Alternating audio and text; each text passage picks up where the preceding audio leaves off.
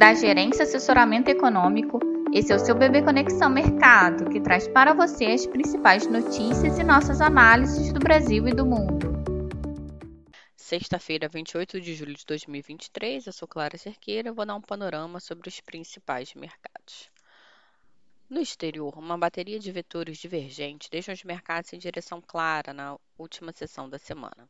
Os futuros das bolsas americanas operam no campo positivo, seguindo a correção das yields dos Treasuries e o balanço positivo da Intel, enquanto as bolsas europeias operam no vermelho, impactadas pelos indicadores da região, balanços locais não tão positivos e alteração da política do BOJ. Nessa madrugada, o Banco Central do Japão decidiu manter a taxa de depósito inalterada em menos 0,1%. Apesar disso, a autoridade monetária japonesa alterou a faixa de variação da taxa dos títulos de 10 anos, JGB, de menos 0,5% a 0,5% para menos 0,5% a 1%, confirmando os rumores levantados pelo Nikkei ontem. Para a sessão de hoje, o foco estará no direcionado para o PCE nos Estados Unidos, que pode ratificar a desaceleração dos preços observada no CPI divulgado na primeira metade do mês.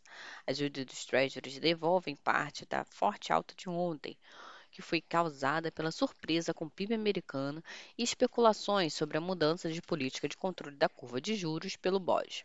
Caso o PCE confirme ou venha abaixo das expectativas de mercado, é possível que, que esse movimento das taxas americanas se intensifique ao longo da sessão, com os investidores precificando um Fed menos agressivo nas próximas reuniões.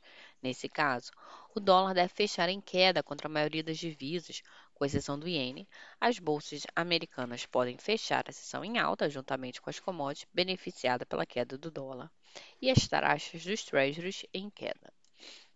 No fronte interno, os agentes seguem monitorando o noticiário referente à pauta econômica, em especial à reforma tributária.